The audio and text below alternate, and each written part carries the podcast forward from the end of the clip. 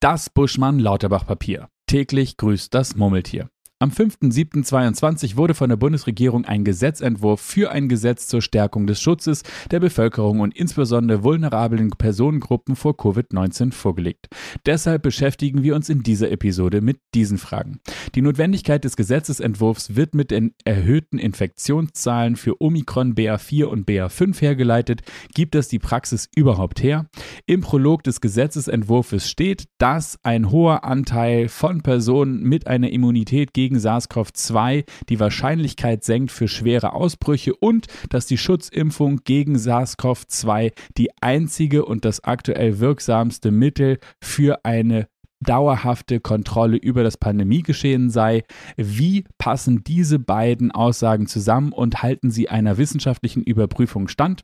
Außerdem steht in der Einleitung, dass vulnerable Bevölkerungsgruppen weiterhin gefährdet sind, weil sie trotz der Schutzimpfung auch eine schwere Erkrankung und eine Hospitalisierung nicht vollständig verhindern können. Wie passt das zum Anliegen des Gesetzesentwurfs? Und am Ende wird fast unbemerkt noch die sogenannte Krinko gestärkt, was bedeutet das in der Praxis und wie wird mit diesem kleinen Umweg eine implizite Impfpflicht durch die Hintertür ohne weitere Bundestagsbeschlüsse eingeführt? Die Antworten auf all diese Fragen in dieser Episode unseres Podcasts und wer zu diesem Thema weiterführende Informationen sucht, findet in den Shownotes den Link zu unserer Website und eine E-Mail-Adresse für Fragen, auf die wir noch keine Antworten gegeben haben. Und nun wünschen wir interessante Einblicke und gute Unterhaltung. Viel Spaß! Impfen mit Sinn und Verstand.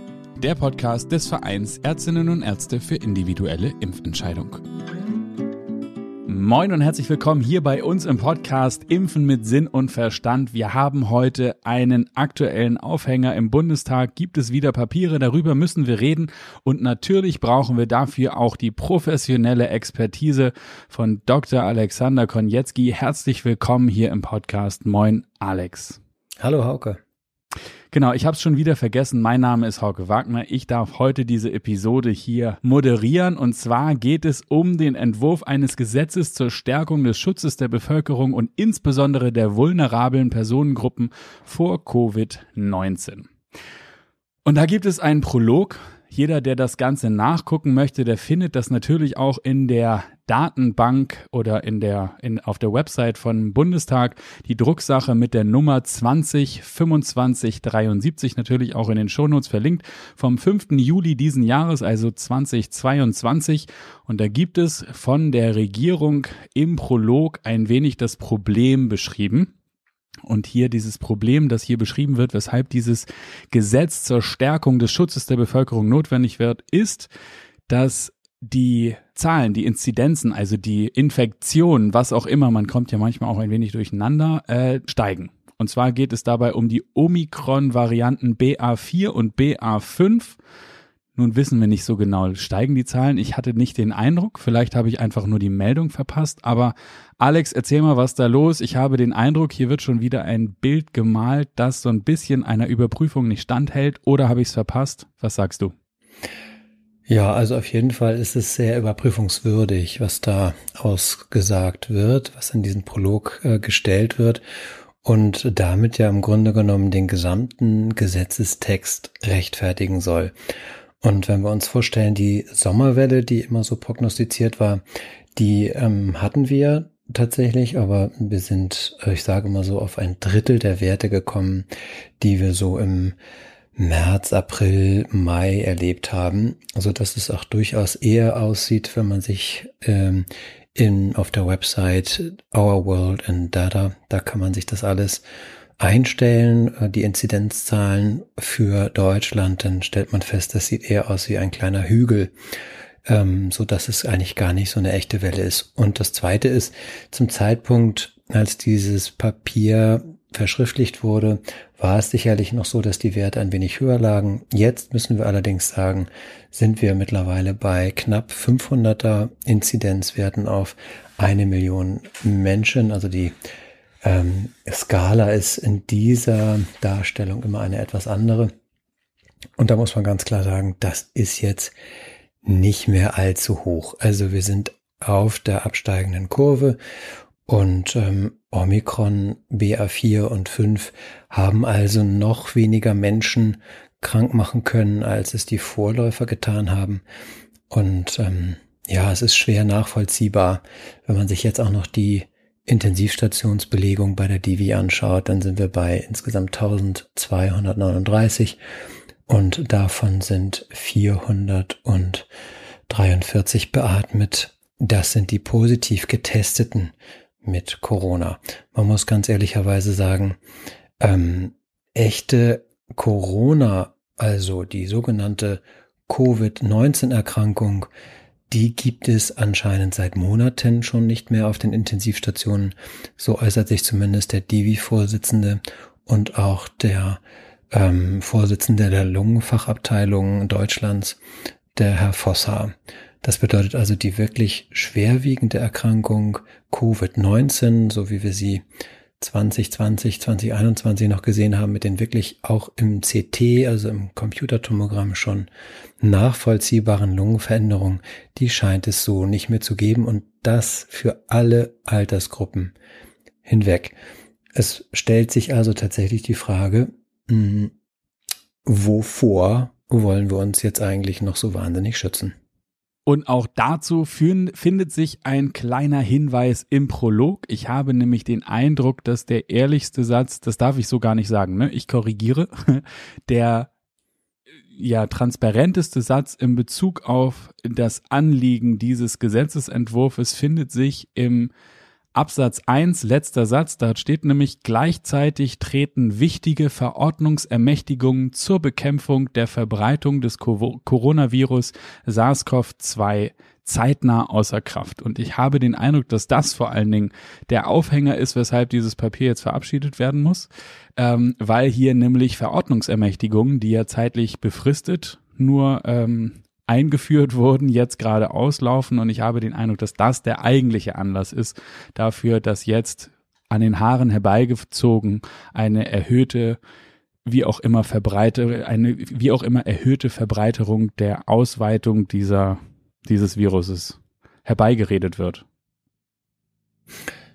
Ja, genau, also das ist auf jeden Fall Fakt. Am 23.09. läuft diese ähm, vormals beschlossene Verordnungsermächtigung aus und ähm, irgendwie hat das politische Regiment anscheinend Spaß daran gefunden, ähm, mit solchen Dingen zu hantieren. Genau. Und das wird jetzt verstetigt. Und wir kommen nochmal auf mehrere ähm, kleinere Details. Ähm, wenn wir jetzt uns das Virus zum Beispiel auch in seiner ähm, Fallsterblichkeitsrate angucken, dann ist es seit Januar schon nicht mehr so, ähm, gravierend, sondern wir sind dort in einem Bereich von ähm, ja 0,3 bis 0,1 Prozent Case Fatality Rate. Das bedeutet, wir bewegen uns im unteren bis niederen Bereich einer grippalen Infektion, also des echten Influenza-Virus. In Bezug auf die Sterblichkeit.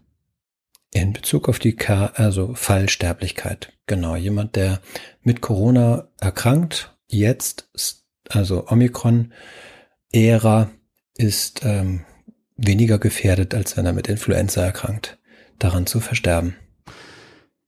Gut, Influenza war jetzt auch keine Kleinigkeit. Nichtsdestotrotz haben wir auch damals eine nicht solche heftige ja, Gesetzeslagenveränderung gesehen. Insofern ist der Vergleich auf jeden Fall ein wichtiger. Ähm, und nun ist aber hier ja auch im Titel nochmal eingegangen worden auf die vulnerablen Personengruppen, also diejenigen Personengruppen unserer Gesellschaft, die besonders gefährdet sind, weil sie gesundheitlich nicht mehr so stabil sind, aus diversen unterschiedlichen Gründen. Manchmal spielt das Alter eine Rolle oder aber auch eine gesundheitliche äh, Gesamtsituation. Und dann findet sich weiter in dieser Beschreibung ähm, eine vollständige Covid-19-Schutzimpfung ist nach derzeitigem wissenschaftlichen Stand der beste Schutz zur Verhinderung einer Infektion mit der Corona-SARS-CoV-2-Infektion mit schwerem Verlauf. So, und im nächsten Satz heißt es aber, ähm, insbesondere bei den vulnerablen Bevölkerungsgruppen, äh, ich kürze das jetzt ab und lese das nicht alles vor, kann jeder nachlesen, da steht sinngemäß, auch wenn du geimpft bist, kannst du trotzdem einen schweren Verlauf haben und kannst trotzdem auch ins Krankenhaus müssen. Also wo ist hier der Sinn?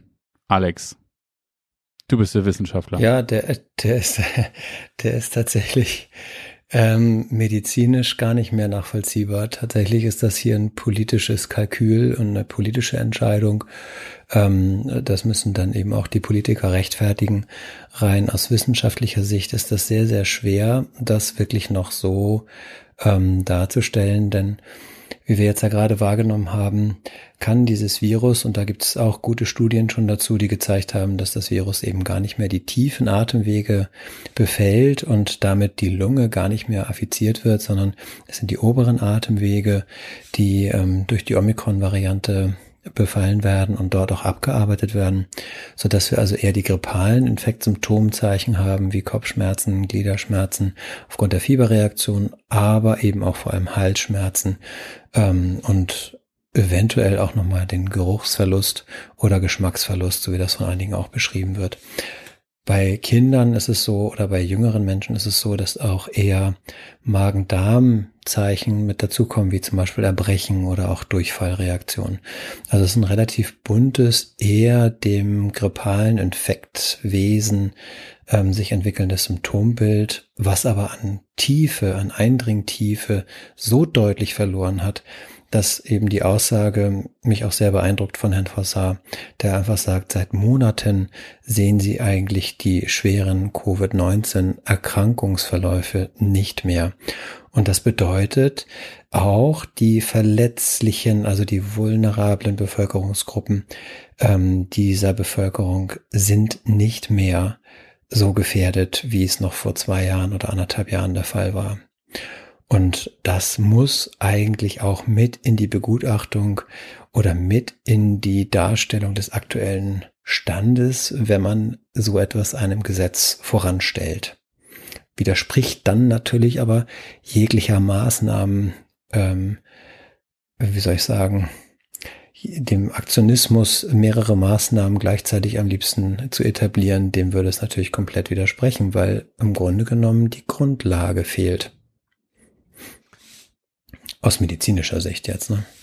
Ja, genau. Es ist auch sowieso die zweite Frage, die ich habe zu diesem Prolog, ist, ähm, nach aktuellem wissenschaftlichen Standard ist die Schutzimpfung die wirksamste Methode. Eigentlich geht es ja um die Immunität. Das heißt, eigentlich geht es ja darum, dass ich eine Immunität im Menschen auslöse, verursache, wie auch immer man das korrekterweise ausdrückt, und dann habe ich eine gute Chance, dass wenn ich dem Virus begegne, ich dem auch widerstehen kann, eine Resilienz habe, eine gesundheitliche Stabilität, wo mein Körper in welcher Form auch immer damit umgehen kann.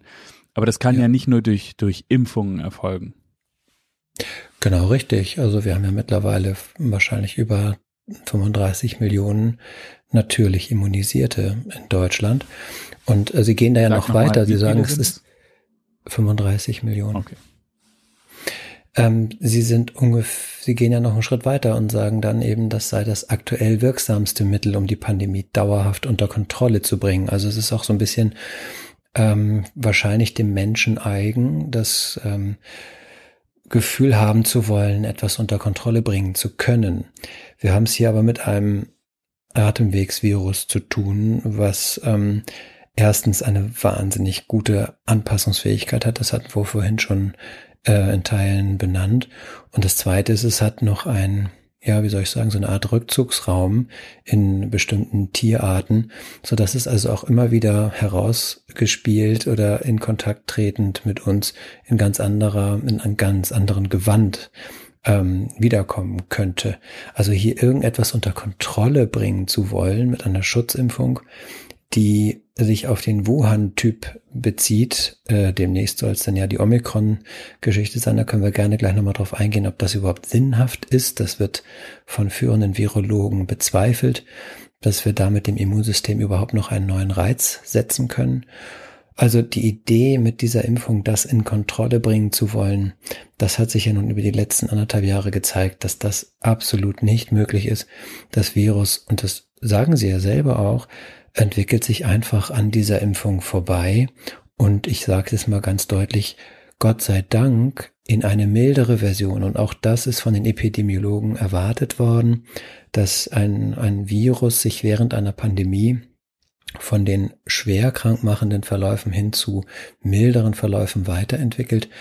Warum? Weil das einfach die bessere Verbreitungsmöglichkeit bietet, wenn ich mein Wirt nicht sofort töte, sondern wenn die alle lustig weiter fröhlich feiern können, ähm, dann verbreite ich mich viel besser. Also passe ich als Virus, ähm, wenn ich dem jetzt mal ein Gehirn geben wollte, auf, dass ich schön mild werde über die Zeit. Und das ist passiert. Und das ist unser Glück, dass es schon so schnell passiert ist, weil es hätte auch ein, zwei Jahre länger dauern können. Aber jetzt ist es so. Und ich finde, dass wir uns dieser neuen Situation dann auch anpassen müssen. Ansonsten sind die Empfehlungen von politischer Seite völlig evidenzfrei. Das, was da gerade passiert, ist mit keiner Studie belegt. Genau, darauf wollte ich hinaus. Ähm, wir haben ja in dem Prolog des äh, Problem und Ziels unter A reden wir schon über BA4 und BA5.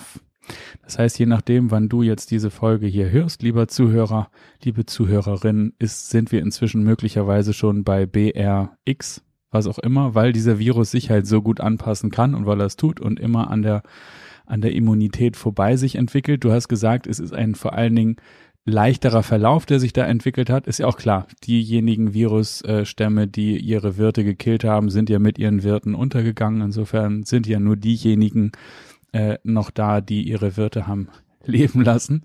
Ähm, ja. Genau. Und das führt ja dann aber eigentlich dazu, dass wir eigentlich jetzt nicht mehr eine Situation haben, in der wir so scharfe Maßnahmen ergreifen müssen, wie wir dachten, dass wir das mussten im ersten Epidemiejahr, oder? Ganz genau. Also es ist gar keine vergleichbare Situation mehr. Also man kann auch jetzt nicht mehr von der Überforderung oder über ähm, ähm, Frachtung der Intensivstation oder so oder äh, der der super herausfordernden Situation auf den Intensivstationen sprechen. Ähm, das werden mehr natürlich Fälle im Herbst auftreten wie in jedem Herbst. Es wird aber nicht nur, ähm, das äh, deutet sich jetzt schon an, Omikron sein und damit das SARS-CoV-2-Virus, sondern es werden auch andere Viren zurückkehren, wie das Influenza-Virus und ähm, die Pneumometa, äh, Metapneumoviren und ähm, andere Atemwegserreger. Insofern, das wird eher ein bunteres Bild wiedergeben.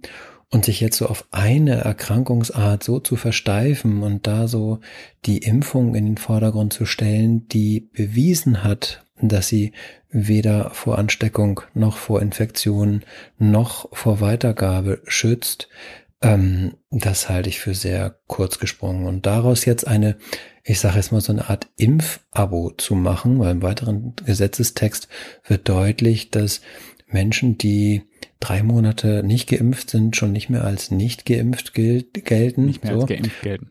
Nicht mehr als geimpft gelten, Entschuldigung, genau. Und ähm, äh, damit sich im Grunde genommen dann nicht mehr im Restaurant ohne Maske aufhalten dürfen.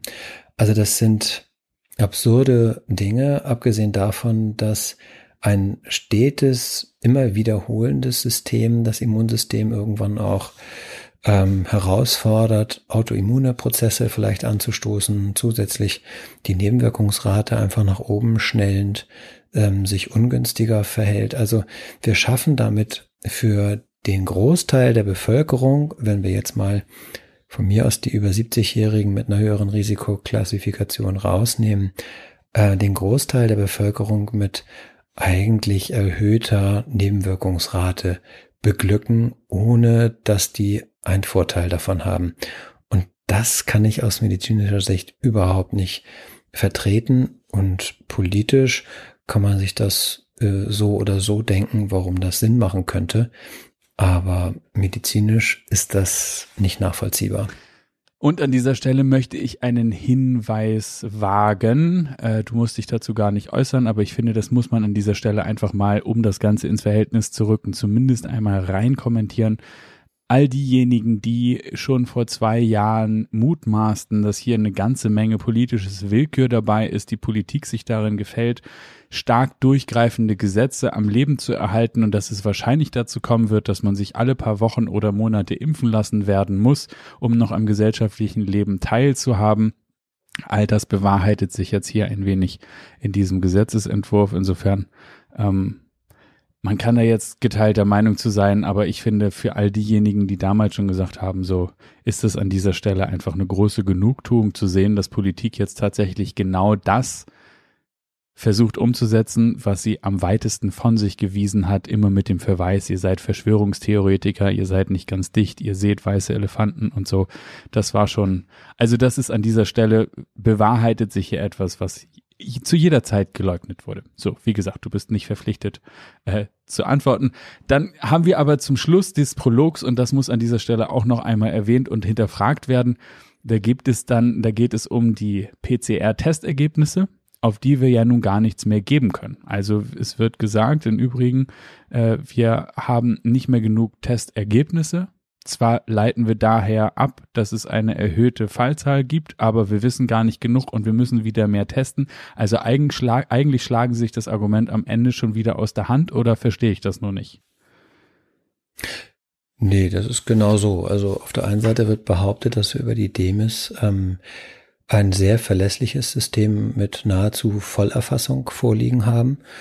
Und ähm, dann auf der anderen Seite wird gesagt, äh, da müsste es aber weitere Forschung dazu geben. Und das muss ich ganz ehrlich sagen, kann ich nur unterstützen, aber man sollte es dann tatsächlich in so Kohortenstudien organisiert tun, so dass wir eine verlässliche Gruppe, die einmal ausgesucht ähm, wirklich dann Jahr für Jahr oder Monat für Monat nachuntersucht wird, wo immer die gleichen standardisierten Untersuchungen stattfinden, damit es wirklich am Ende ein vergleichbares Ergebnis gibt. Und ähm, Kohortenstudien bauen sich eben so auf, dass die gesamte Bevölkerung innerhalb dieser Kohorte dann auch ähm, repräsentativ jeweils vertreten ist. Und das ist ein großer Aufwand, aber der muss gemacht werden, um dann überhaupt einmal verlässliche, eine verlässliche Datenbasis zu schaffen, auf der man dann solche Maßnahmen eventuell aufbaut. Und da könnte man prüfen, wie gut schützt die Maske im Innenraum, wie gut schützt sie beim Joggen um die Alster, ähm, wie gut schützt sie in der Schule, wie gut ähm, schützt sie den Lehrer, wie gut schützt sie die Kinder. Ähm, denn all das ist auch wieder in diesem Gesetzesentwurf mit drin. Und da möchte ich persönlich jetzt nochmal gern drauf eingehen. Die Kinder werden wieder ähm, despektierlich, muss man ganz ehrlich sagen, behandelt mit diesem Gesetzentwurf. Sie sollen relativ zügig wieder zu Masken tragen in der Schule ab der fünften Klasse verpflichtet werden.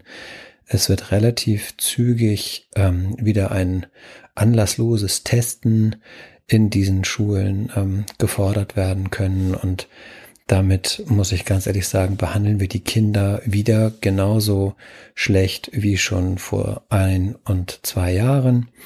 Ähm, es kann einfach nicht angehen, dass wir die Kleinsten unter uns auf diese Art und Weise quälen, muss man schon ehrlicherweise sagen, denn sie werden immer noch nicht, ähm, es war nie so und es ist nicht so, schwer krank durch Corona, also selbst muss man sie gar nicht großartig schützen. Zweitens, sie waren es nicht und sind es auch noch nicht, die Pandemietreiber.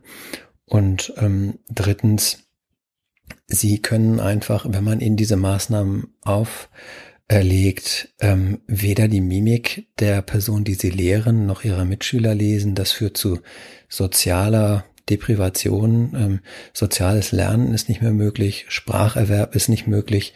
Sie können ja alle mal versuchen, mit Maske, mit vorgehaltener Hand oder wie auch immer eine Fremdsprache zu lernen. Ich denke, das wird sehr schwierig. Ähm, für Kinder ist es unmöglich. Und zum sozialen Erwerb ist es auch notwendig, dass die Kinder das volle Gesicht sehen, weil sie sonst nicht zwischen der Tonlage und der Mimik desjenigen, der etwas sagt, unterscheiden können und sie kriegen das entweder nicht in Kongruenz. Das heißt also, meint er das ernst? Ist da eine Ironik drin oder Ironie drin oder ist das ähm, tatsächlich eine gespaltene Aussage? Also er lächelt mich an, aber gibt mir hintenrum irgendwie ein mit. Und all das können die nicht richtig lesen und ich ich meine, dass wir da der Gesellschaft einen Bärendienst erweisen, wenn das wieder durchgewunken wird. Das darf auf gar keinen Fall passieren. Kinder gehören freigelassen. Sie müssen weder geimpft werden, noch müssen sie getestet werden ständig, noch müssen sie Maske tragen. Und alle Lehrer, die sich ängstigen und davor Sorge haben, sich bei Kindern anzustecken, Da muss man ganz ehrlich sagen, Studien haben gezeigt, dass die Kinder das ähm, überhaupt gar nicht in großem Maße weitergeben. Wenn, dann nur in kleiner Viruslastmenge, dann auch noch nur Omikron, also ein Virus, was gar nicht mehr so krank macht. Es gibt eigentlich keine bessere Voraussetzung in dieser Zeit, als mit Kindern zusammenzuarbeiten. Sie sind dort sicherer als am Arbeitsplatz, im Großraumbüro oder beim, ähm, ja, was weiß ich, beim häuslichen Zusammensein sozusagen mit der Familie. Also ich wäre an ihrer Stelle froh, mit Kindern arbeiten zu dürfen. Genau. Wenn wir mal von den Lehrerkonferenzen absehen, aber die könnten sie dann ja mit Masken durchführen, wenn das denn jeder gerne mag, dann. Und auch geimpft übrigens. Also die dürfen sich ja alle gerne impfen. Freiwillig. Dürfen sie doch auch. Genau. Spricht überhaupt nichts dagegen. Dann kommen wir zu einer Überleitung. Und zwar, was ist eigentlich gefordert? Also das soll an dieser Stelle auch nicht unerwähnt bleiben. Es soll alles so bleiben, wie es ist mit diesen Ermächtigungsgrundlagen. Und zwar ähm, bis zum 30. April 2023 sollen Apotheker, Zahnärzte und Tierärzte weiterhin Covid-19 impfen dürfen und darüber hinaus sollen ähm, die Coronavirus-Testverordnung, die soll die Geltungsdauer äh, bis zum 31. Dezember 22 erhalten. Also das ist sozusagen der konkrete Anlass, das steht drin im Gesetz, aber Dazu kommt noch etwas und dazu müssen wir oder darüber müssen wir jetzt sprechen. Es steht nämlich auch drin, dass die sogenannte Krinko sehr gestärkt werden soll, beziehungsweise das, was sie empfiehlt. Und jetzt vielleicht als allererstes, was ist eigentlich die Krinko, Alex?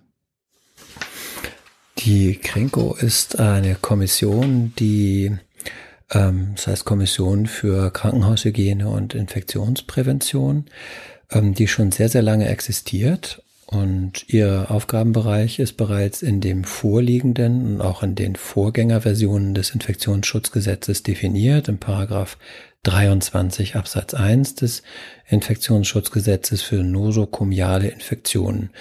Da ist Ihre Aufgabe beschrieben, nämlich dahingehend, dass es um die Prävention von solchen im Krankenhaus erworbenen Infektionen geht, da im Wesentlichen um die ähm, resistenten Keime und alles, was denn damit zusammenhängt. Das heißt, bauliche Maßnahmen, wie hat ein OP auszusehen, wie muss die Belüftungsanlage sein, wie muss das OP-Team gekleidet sein, wie muss es sich vorneweg desinfiziert haben mit Hände und welche Schutzmaßnahmen sind dort sozusagen zu tragen. Das gleiche für Intensivstationen und auch für ähm, dann die peripheren Stationen und ähm, für das restliche Personal eben auch Pflege ähm, und Reinigungspersonal oder auch das äh, Versorgungspersonal, was zum Beispiel mit Essen und so weiter dann am Patienten tritt. Hier ist es jetzt so, dass die diese Gesetz, äh, Gesetzesvorlage die Bereiche der Krinko erweitert und diese Krinko ist dem Robert Koch Institut angegliedert und damit ähm, ergibt sie quasi ähm, ja zusammengesetzt aus Krankenhausvertretern ähm, und ähm, anderen Vertretern sozusagen der des Gesundheitswesens. Ähm, gibt es eine Empfehlung ab an das Robert Koch Institut und das Robert Koch Institut äh, gießt das dann in eine Form und dem Gesundheitsminister wird das Ganze vorgelegt, so dass das dann ähm, abgesegnet wird. Und so entsteht also eine Empfehlung, wie ein Krankenhaus oder wie eine Pflegeeinrichtung demnächst oder eine Behinderteneinrichtung aufgebaut sein muss, personell besetzt sein muss oder aber auch mit äh, bestimmten Regulationsmechanismen in dem hygienischen ähm, Arbeitsalltag, also wie gehe ich dem Patienten, ähm, wie gehe ich am Patienten äh, vor. Das alles wird über diese Empfehlung geregelt und da alles das, was vom Robert Koch Institut über die Krenko veröffentlicht wird, als medizinischer Standard eingestuft wird, ist diese Empfehlung im Grunde genommen keine Kann-Regelung mehr, sondern Krankenhäuser müssten sich und auch die Einrichtungen dann demnächst an diese Empfehlung halten. Und zwar dezidiert, denn sonst gehen sie eventuell den sogenannten haftungsrechtlichen Prozess ähm, auf den Leim, wenn ein Fall, eine Infektion außer innerhalb dieser Einrichtung sich weiter verbreitet auf andere Personen. Also entweder durch eine Pflegekraft auf einen Patienten oder aber auch über den Patienten, dann über die Pflegekraft und dann auf weitere Patienten. Und da kann man sich alle Spielarten ausdenken.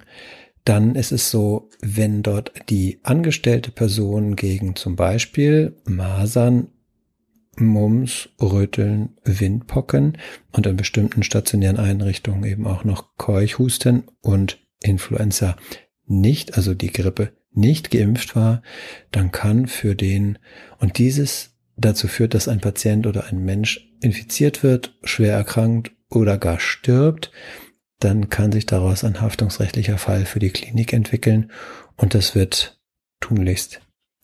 Okay. Du solltest gar nicht unterbrechen. Ich wollte nur noch zwei Zwischensteps machen, nämlich du sagtest, ah. ähm, die Krinko ist sozusagen der die Vorgabe für das, was umzusetzen ist in der Klinik. Das habe ich verstanden. Das ist gesetzlich verankert. Mhm. So ist es keine kann, sondern eine Muss-Regelung. Und hier fehlte nur ein kleiner Verständnis-Zwischenschritt, nämlich die Krinko gibt auch vor, wie die Mitarbeiter, vor allen Dingen die neu anzustellenden Mitarbeiter und damit die zukünftigen Mitarbeiter einer Klinik oder einer Einrichtung, wie die geimpft werden müssen. Richtig?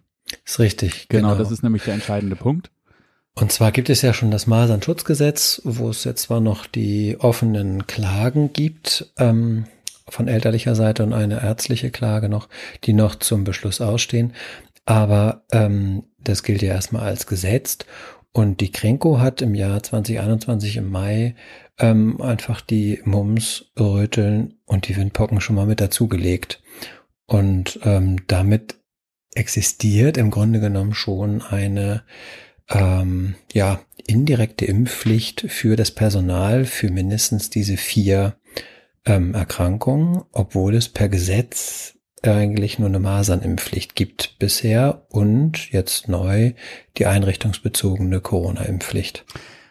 Das ist eben genau der Trick. Oder deshalb ist es überhaupt so relevant, weil jetzt nämlich die Krinko, die ja schon quasi durch ihren Muss-Standard der Vorgaben für die Einrichtung jetzt einfach ihre Liste der vorgegebenen Impfungen so weit erweitern kann, dass wir im Prinzip die implizite Impfpflicht auf alles ausweiten können oder sie auf alles ausweiten kann, ähm, was sie sich so vorstellt. Und dazu könnte eben auch nicht nur Masern, sondern wie du gerade gesagt hast, was waren die anderen drei oder vier Keuchhusten? Auf jeden Fall, genau. Keuchhusten kann mit dazu genommen werden und Influenza, das ist jetzt schon genannt und man könnte eben sich vorstellen, dass auf jeden Fall auch ähm, Corona da einfach mit ergänzt wird. Das ist ein Federstrich, da braucht man gar nicht viel machen. Und ähm, dann gilt das quasi weiter, obwohl offiziell das äh, Infektionsschutzgesetz, äh, beziehungsweise schon die Impfpflicht für Corona am 31.12. ausläuft wird sie dort in Anführungsstrichen weitergeführt werden können. Das Ganze hat jetzt, wie gesagt, nur den haftungsrechtlichen Grund. Ein Mitarbeiter muss sich nicht impfen lassen. Das, äh, also das in, unterscheidet das Ganze von einer wirklichen durchzusetzenden Impfpflicht. Aber er wird äh, hinnehmen müssen, dass er in eine andere Position versetzt werden darf, wenn er diese Impfung oder den und das ist ja das Interessante, den Seronachweis für die jeweils durchgemachte Erkrankung nicht erbringen kann. Was ist das? Das heißt, dass du äh, Blut abgenommen bekommst und dann wird der Titer bestimmt und dann wird geguckt, hast du gegen diese Erkrankung eine äh, Immunität aufgebaut oder nicht. Und das ist der jetzt eigentlich interessante Unterschied, ähm, wenn wir uns vorstellen, dass nahezu die gesamte Bevölkerung entweder geimpft ist gegen Corona oder aber ähm, die Immunität natürlich erworben hat, dann müssten eigentlich nahezu alle auch diesen Titer haben.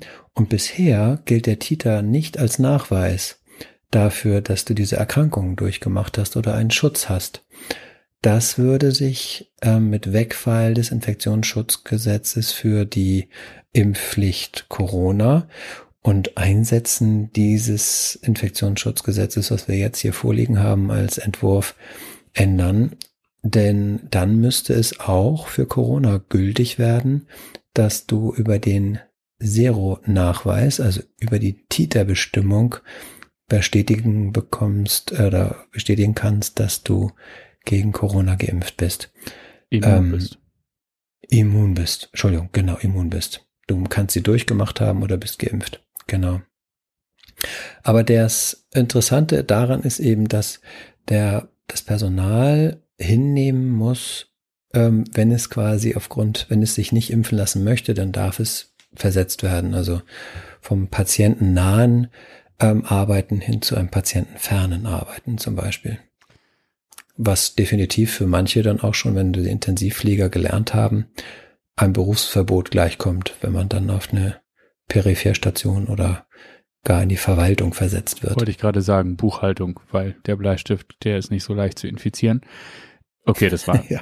gehässig. Aber die, die, Frage, die ich mir stelle, ist, ähm, ist es jetzt gut, dass die Krenko äh, gestärkt wird oder ist es nicht gut? Also wenn du sagst, ich habe natürlich auch dadurch, dass ich möglicherweise eine Krankheit schon durchgemacht habe, kann ich meine Immunisierung oder meinen mein Immunstatus nachweisen und dadurch brauche ich nicht zwangsläufig auch dann Gebrauch von der Impfung machen. Allerdings, wenn ich die Krankheit noch nicht durchgemacht habe und äh, keinen Titer habe, dann äh, wiederum ist es schon ein Berufsverbot. Also es ist irgendwie so ein bisschen beides, ne? Eine Verbesserung, aber auch eine Verschlechterung.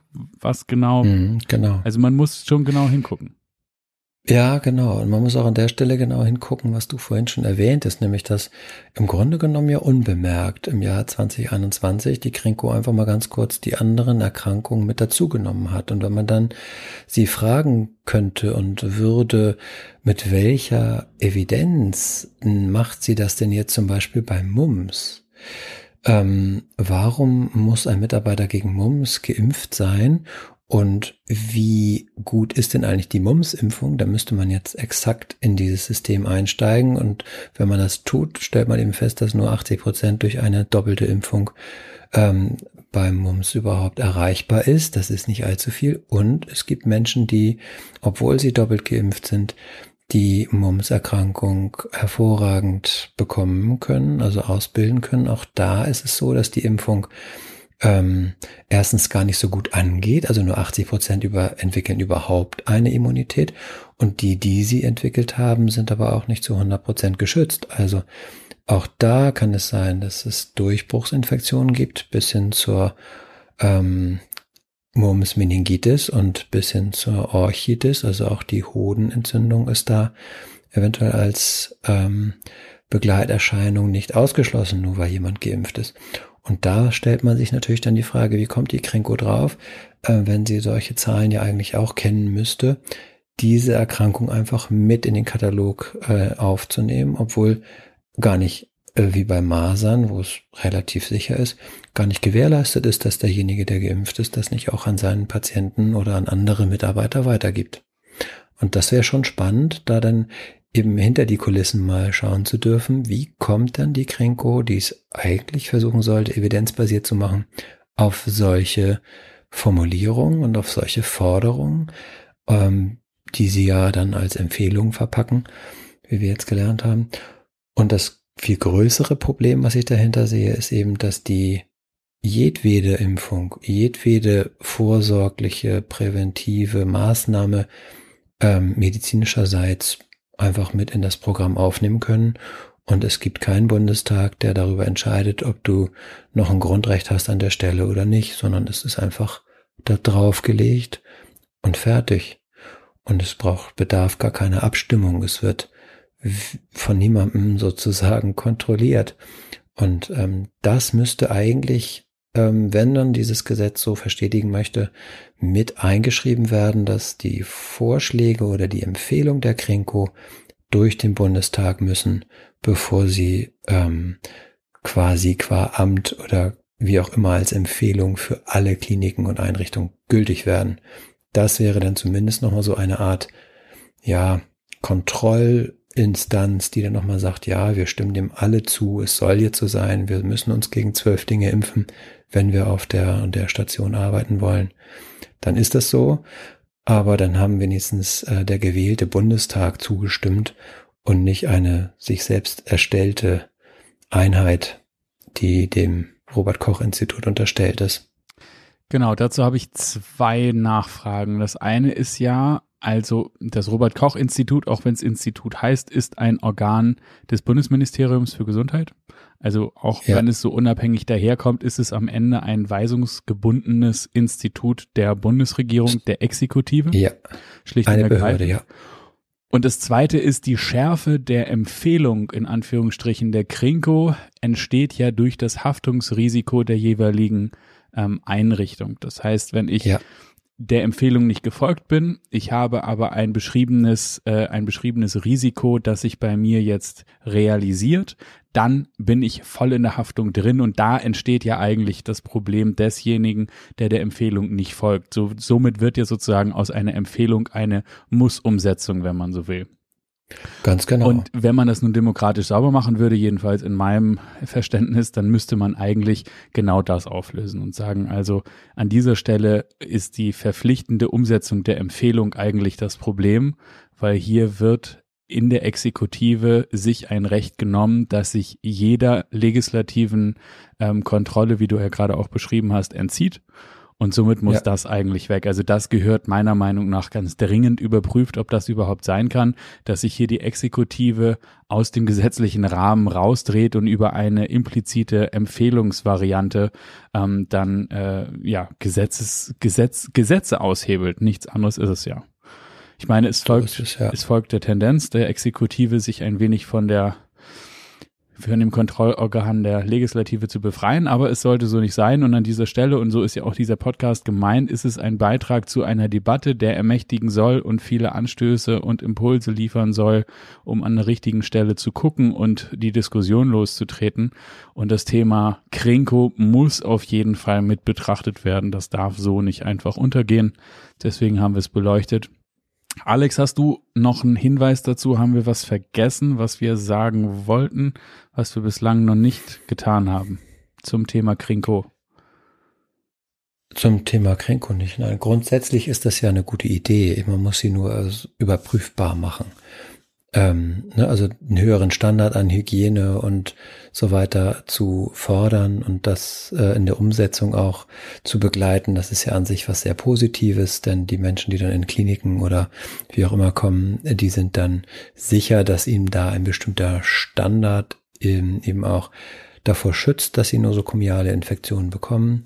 Wir sind da in Deutschland tatsächlich auch noch nicht so richtig gut. Also wenn man jetzt die MRSA ähm, Keime zum Beispiel nimmt, dann sterben pro Jahr immer noch 30 bis 40.000 Menschen an diesen nosokomial, also in der Klinik erworbenen Keimen, ähm, die eine Multiresistenz eben haben. Das bedeutet, kein Antibiotikum kann sie mehr richtig fangen.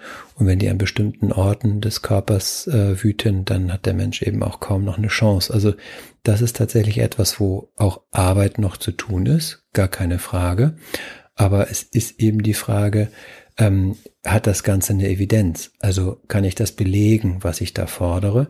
Und da muss es zumindest eine Kontrollinstanz geben, die dann sagen kann, ja, das ist ja schön und gut, dass wir jetzt gegen Mums das auch noch wollen und gegen Röteln, aber wen oder wie schütze ich die überhaupt? Was schaffe ich damit tatsächlich? Und ist das eine Forderung, die ich eben grundrechtseinschränkend einfach hinnehmen muss, wenn ich da arbeiten möchte?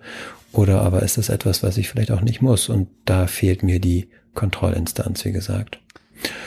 Ansonsten würde ich gerne noch einfach abschließend sagen, dass ich diesen Gesetzentwurf ähm, aus medizinischen äh, Aspekten, wie genannt, überhaupt nicht nachvollziehen kann. Und es ist für mich eigentlich an der Zeit, dass wir die Zeichen erkennen und Omikron nutzen und die Eigenverantwortlichkeit der Bürger einfach wieder stärken. Da haben wir im Übrigen auch sehr gute Beispiele aus unseren europäischen Nachbarländern, die Omikron mittlerweile als saisonale Grippe behandeln.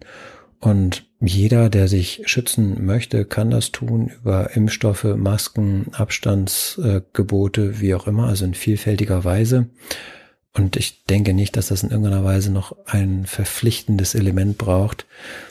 Einer der auch sehr klugen Epidemiologen sagte mal, also wenn wir eine echte äh, Krise haben, dann äh, muss man den Menschen eigentlich gar nicht sagen, was sie tun sollen, sondern die werden sich dann schon auch darum bemühen, wenn es denn wirklich todbringende Erkrankungen sind, dass man sich dort um Impfstoffe auch bemüht und so weiter. Aber mit einer Case Fatality Rate von 0,01 bis 0,1 liegen wir auch für die Bevölkerung in einem nachvollziehbar so niedrigen Bereich, dass sich alle fragen, warum muss ich das jetzt noch so tun und warum soll ich mich alle drei Monate impfen, damit ich maskenfrei irgendwo rein kann. Es ist nicht nachvollziehbar. Und abschließender Satz, für die Kinder ist das ein absolutes No-Go.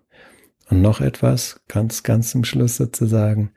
Es ist ein ganz klein bisschen so, dass das ein, ja, wie so ein im Schilde führendes Gesetz ist, denn auch die Lockdowns und die Ausgangssperren, die von den Politikern im Moment als nicht mehr möglich genannt werden, sind wieder rein wählbar, indem einfach die epidemiologische Lage nationaler Tragweite im Bundestag ausgerufen wird. Und dann haben wir das gleiche Portfolio wie die letzten zwei Jahre. Ich glaube, das war ein total guter letzter Satz, aber ich habe ihn nicht ganz verstanden. Was meinst du mit wieder rein wählbar? Es ist so, dass ähm, Sie ja davon sprechen, also gerade auch Herr Lauterbach und Herr Buschmann, dass es keine Ausgangssperren und keinen Lockdown mehr geben soll. Es ist aber so, dass das Infektionsschutzgesetz als solches ähm, ja weiterhin Bestand hat. Es wird nur erweitert um bestimmte Punkte. Das heißt also, es wird jetzt noch umfänglicher möglich sein. Es wird ein bisschen von der Bundesebene auf die Länderebene verschoben aber es wird noch umfänglicher möglich sein, Einschränkungen in den Alltag zu bekommen, also bis hin eben wieder dazu, dass ein kompletter Lockdown oder eben eine Ausgangssperre möglich wird, wenn denn das äh, durch den Bundestag abgesegnet wird. Es ist also alles noch drin, es ist nichts. Es wird durch die Verlängerung bis in den April nächsten Jahres gezogen und damit hast du alle Möglichkeiten zur Verfügung. Man muss es nur mit der richtigen Entscheidungsmacht dann versehen und dann geht's wieder los. Ich danke dir herzlich, Alex, für deine Einordnung und Inspiration zu den einzelnen Themen, Stellung zu beziehen und deine Expertise. Und für dich da draußen, wenn ich vergessen habe, eine Frage zu stellen, die aber hier unbedingt gestellt werden muss, dann schreib uns bitte gerne eine E-Mail. Die E-Mail-Adresse findest du unten in den Shownotes, genauso wie den Link zu unserer Website mit weiterführenden Informationen und ich freue mich darüber, wenn du diesen Kanal abonnierst, dann verpasst du auch garantiert nicht die nächste Episode. Und in diesem Sinne würde ich sagen, vielen Dank fürs Zuhören. Danke Alex und bis zum nächsten Mal. Tschüss. Tschüss. Wenn dich dieses Thema noch weiter interessiert, dann findest du unten in den Shownotes einen Link zu unserer Website. Auf der Website findest du jede Menge Fach- und Sachbeiträge zu genau diesem Thema, genau wie eine E-Mail-Adresse. Du kannst uns deine Frage auch direkt stellen. Wir freuen uns auf dich das nächste Mal. Und wenn du garantiert keine weitere Episode dieses Podcasts verpassen willst, dann abonnier doch diesen Kanal und auch eine Bewertung würde uns sehr helfen. Wir danken dir für dein Interesse und bis zum nächsten Mal. Tschüss.